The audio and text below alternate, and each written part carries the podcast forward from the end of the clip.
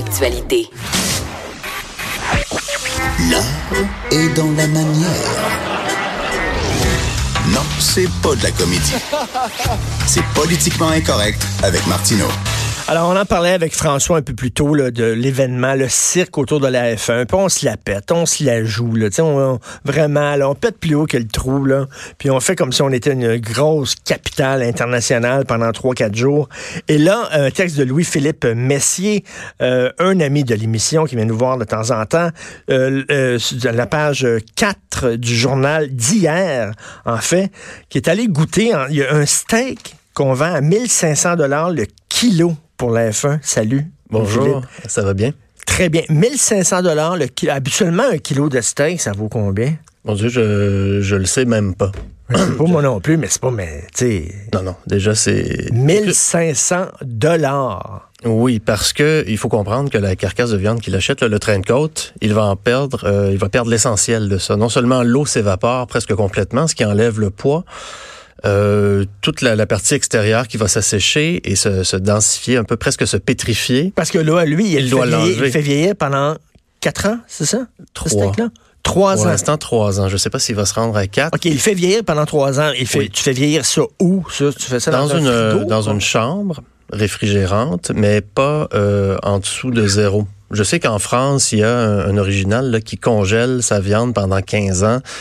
Là, il la décongèle et il dit que c'est une viande vieillie 15 ans. Mais non, il l'a congelée. OK, donc c'est pas la même chose. Une non. viande vieillie, c'est pas une viande congelée. Non, et c'est pas non plus une viande séchée. Un peu comme du jerky. Une fois qu'on fait sécher la viande, elle peut durer très longtemps.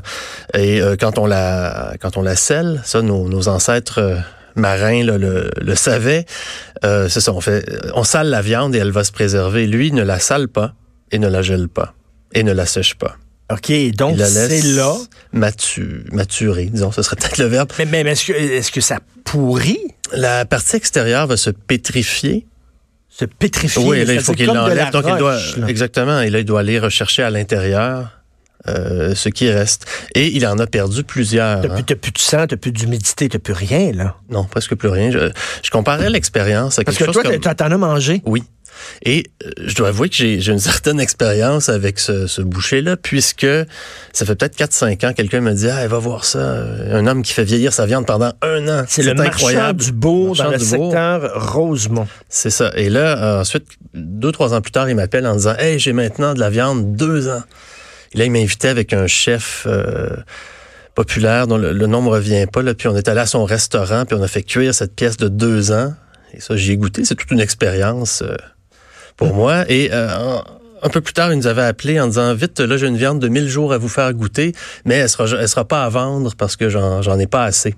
OK. Et là, maintenant, il est parvenu à son Et, trois ans. Attends une minute, tu as goûté donc cette viande-là euh, vieillie trois ans. Oui. Est-ce que ça, si, si, je te bouche les yeux, là, oui. puis je te dis pas que c'est du steak, est-ce que ça goûte un peu le steak ou pas pantoute? Ça goûte quoi? Je dirais que ça goûte plus la charcuterie. Étant donné le, ce, que, ce que nous on connaît, tu as déjà mangé du saucisson. Oui, oui. Bon, enlève, enlève le, le gras. Parce que le saucisson, c'est plein de gras, plein de sel. Enlève le gras, le sel. Et ce qui te reste, c'est comme un morceau de viande, mais ça a quand même quelque chose, je trouve, du saucisson. OK. Et mais, mais, une fois que tu le cuis, là, toutes les saveurs qui sont un peu plus subtiles là, ressortent de façon parfois, disons, très euh, euh, virulente. C'est ça, avec le, la viande de deux ans, c'était très frappant. Chaque bouchée, on goûtait que c'était... euh, C'est un peu comme voir un vieux vin. Okay. Euh, c'est très riche. Avec des arômes. Oui. C'est très riche. D'ailleurs, lui, il dit tu manges pas ça comme plat principal. Non, tu prends ça en entrée, t'en prends un petit peu parce que c'est trop riche. Exactement. Et euh, d'ailleurs, lui, la, la, manière dont il préconise euh, le, le, de servir sa viande de trois ans, c'est d'avoir d'un côté carpaccio, c'est-à-dire cru, et de l'autre côté, tataki. cuit légèrement. C'est ça, tataki. tataki ça s'est saisi euh, sur un côté. C'est ça. Donc, d'un côté, avec la viande crue, on a le, le goût un peu nu. Et ensuite, à côté, on a un soupçon de cuisson pour rehausser. OK, là, on, on s'entend. Lui, il réussit à vendre ça. Oui. Oui, il vend ça, là, 1500 dollars le kilo. Il vend ça le week-end de la F1. Mm -hmm. C'est une histoire de surenchère. Donc, cet homme-là, Marc Bourg, euh, fait vieillir sa viande 40 jours. Il y a plusieurs années de ça, disons presque une dizaine d'années. Il fait vieillir sa viande 40 jours et euh, les gens se mettent à parler de lui. Or, au même moment, une mode, la, mode arrive de la viande que l'on fait euh, faisander là, ou, vieillir, et il se fait vite rattraper Les gens commencent à faire vieillir la viande de 40 jours comme lui. Alors lui passe à 60. Et là, d'autres limites. Et lui dit, ah ben regardez-moi aller. Et euh, il s'est rendu à 90, 120, 180, une demi-année. Et là, il s'est dit, ben je vais, je vais continuer. Donc, il s'est rendu à un an, ce qui paraissait impossible. C'est-à-dire un an à sec, sans sel, sans séchage, sans euh, congélation. Il l'a fait. C'est tout à fait bon. En fait, c'est drôle parce que je suis blasé. Là, maintenant que j'ai goûté la trois ans, celle d'un an ne m'impressionne plus. Et, Mais là, il veut s'en aller comme... Là, il veut s'en aller jusqu'à quatre ans. Depuis toujours, il me parle de sept. Sept ans? Oui, sept ans. Moi, j'ai des doutes. Je veux pas, je veux pas parler contre lui, mais je pense pas qu'il va se rendre à, sept ans. Je trouve que là, ça goûte quoi? À trois ans, c'est déjà tellement dense et comme, comme lui dirait, goûteux. C'est tellement riche. Attends, y a-tu des mouches autour de cette affaire-là? Pas du tout. C'est ça. Non, il faut oublier. Euh, ce que nous, on appelle la viande, qui est enveloppée dans du plastique, qui est humide, qui, euh, si on le laisse sur le comptoir pendant quelques heures, c'est plus bon. Mm. Ça, ça, ça, nage dans sa, son humidité. Euh, alors que là, les pièces que lui a, qui vieillissent très, très, très lentement dans une chambre en température contrôlée, avec une humidité contrôlée, euh, Mais... des pièces haut de gamme, ça, ça prend son temps et ça, la, la partie qui est à l'intérieur, protégée, qu'il va aller sortir, après coup, n'a pas été exposé à l'air libre. Y a-tu du snobisme? Mais écoute, euh, je parlais l'autre jour avec quelqu'un d'une SAQ euh, privilège sur Drummond, sur la rue Drummond, euh, qui ont vendu une bouteille de scotch 85 000 OK, une bouteille de scotch, là, puis eux autres, tu sais, en revenaient pas. Mais là, tu dis, il y a comme un, certain snobisme. Tu sais, des gens qui veulent à tout prix payer 1500 dollars le kilo de steak, là parce qu'ils savent pas quoi faire avec leur argent. Puis c'est comme. Oui, mais il y a beaucoup de, grands soupers de, entre personnes riches là, qui se rencontrent pour le Grand Prix. Donc, on a 50 convives. Euh, ils sont tous euh, très, très, très riches. C'est des, gens qui ont mangé, c'est des gens qui ont mangé toutes sortes d'affaires. Fait qu'il faut qu'ils les impressionnent. il faut que tu arrives avec quelque chose de Et on embauche En ce moment, là, il y, a des chefs qui, euh, à contrat, vont recevoir des dizaines de milliers de dollars pour organiser des grands soupers gastronomiques.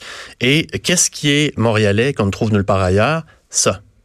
Donc, peu importe où les gens viennent, qu'ils viennent du Qatar, d'ailleurs, si on veut les impressionner, on va leur servir un produit qu'ils n'ont pas chez eux et qu'ils ne trouveront pas à Paris, qu'ils ne trouveront pas à New York. OK, on est au-delà du caviar. Les autres sont blasés. Le caviar, c'est comme si tu leur donnais du cheese whiz là, pour Exactement. Donc, pour eux, c'est quelque chose d'excitant. Donc là, un chef qui, lui, reçoit 50 convives, il peut l'acheter euh, moyennant, euh, mettons, 1000 dollars, un morceau qu'ensuite, il va peut-être servir en carpaccio, euh, poursuivre ses donc, je pense pas que c'est une personne qui achète ce, steak et qui va le manger tout seul dans son coin par snobisme. Je pense que c'est souvent un repas de groupe et impressionner euh, tes, tes, tes, tes, convives. Euh, mhm. écoute, euh, tu, tu, suis le beat du transport comme journaliste, entre autres, au journal 24 heures. Et là, tu as parlé des autoroutes à vélo. Puis là, bon, je suis de ceux qui ont chialé contre ça en disant ça n'a pas de bon sens. Tous les commerces vont fermer. Voyons donc, on pourra plus aller sur la rue Saint-Denis, par exemple, en auto. les gens, on les pousse vers le 10-30, on les pousse vers leur carrefour Laval. Et tout ça, toi, tu dis les autoroutes à vélo, ça peut être bon pour le commerce. Tout à fait. Ben, non seulement ça va rendre Saint-Denis, la rue Saint-Denis beaucoup plus supportable, parce qu'elle est devenue, c'est, c'est plus agréable. On n'a pas envie d'aller sur une terrasse lorsqu'il y a autant d'autos qui passent. Donc les terrasses se sont déplacées ailleurs. En calmant le trafic de la rue Saint-Denis, on va la rendre un petit peu plus agréable. Mais, sauf que ça va être des commerces, c'est-à-dire locaux. Les gens qui vont aller là, là ça va être des gens du coin. Il n'y aura pas personne qui, qui va aller en auto sur la rue Saint-Denis en disant ça va être tellement difficile de, de, de stationner, j'irai pas là. Oui et non, mais c'est très facile de stationner, entre guillemets, là, son vélo. C'est très facile de l'attacher quelque part. Et un phénomène qui se passe en ce moment là à Londres. À Londres, presque tout le monde commande euh, chez Amazon, Alibaba ou même au mm. commerce du coin et se fait livrer des choses. Donc, Londres est complètement engorgé de camionnettes de livraison une très vieille compagnie qui, qui, date de 1865 qui s'appelle Absolutely a lancé des finalement s'est rendu compte qu'en vélo cargo, c'est-à-dire un vélo avec un, une boîte pour livrer, la boîte elle peut être très grande, elle peut contenir beaucoup de stock, exactement comme il se fait à, Montréal des déménagements à vélo avec des plateformes capables de, de de supporter des poids énormes. Et ça, on a le droit d'aller sur une piste cyclable avec ça. Donc, on peut circuler avec une cargaison assez volumineuse, merci. Et si on utilise un vélo électrique, c'est pas forçant. Alors, on peut livrer mm. énormément de choses beaucoup plus rapidement en vélo cargo à Londres. Là, on parle de trois fois plus rapidement euh, qu'en camionnette. Alors la compagnie ça fait autant, ça fait autant de camions de moins sur les routes. Exact. Mais là, il y a des gens qui chialent sur le plateau. Puis moi, je Mhm. faisais partie de ça. Mais en même temps, c'est tu quoi Avec le temps, je me dis oui, Ferrandez était vraiment particulier puis tout ça. Mhm. Mais pourquoi tous les arrondissements devraient se ressembler? Pourquoi il n'y aurait pas un arrondissement? Effectivement, c'est un peu plus difficile pour les autos, c'est un peu plus convivial. Puis les gens qui vont rester sur le plateau, ils vont en toute connaissance de cause. C'est une autre façon de vivre. Puis c'est correct. La ville, elle devrait... Moi, j'aime ça qu'il y a des quartiers qui, sont, qui ont chacune le- leur part- particularité. T'as C'est bien raison, fun. mais le projet de la mairesse, c'est pas seulement sur le plateau Mont-Royal, c'est un peu un partout. c'est- oui, et euh, mais ce que j'aime là-dedans, c'est qu'elle tient une promesse. C'était une promesse de son parti, et ça, je trouve ça très important. Exactement comme la CAQ a fait une promesse, on a promis la laïcité, on le fait. Et c'est important, même si on est contre. Le joueur, moi, j'aimais bien la loi, euh, disons, anti-pitbull de Coder. Ils sont arrivés au pouvoir, projet Montréal, et ils l'ont arrêté parce qu'ils avaient dit qu'ils le feraient. Et c'est important parce qu'ensuite, le- l'élection n'a plus aucun enjeu. Ben, tout à fait. Au moins, ils font. Moi, on aime Voilà. ça, les politiciens. Ils, ils font ce qu'ils disent. Et Ferrandez, Dieu sait qu'il faisait ce qu'il disait, puis il disait ce qu'il allait faire avant. Il n'y avait pas de mauvaise surprise. Ça, c'est une qualité qui, à mon avis, rachète beaucoup de défauts. Tout à fait, tout à fait. Merci. On va manger euh, des, des pépéronis. Tiens, pas de la viande à 1500 kilos. Merci beaucoup, Louis-Philippe. Tout le temps le fun Ça de te parler. plaisir. On s'en va à la pause. Vous écoutez Politiquement Incorrect. Politiquement incorrect.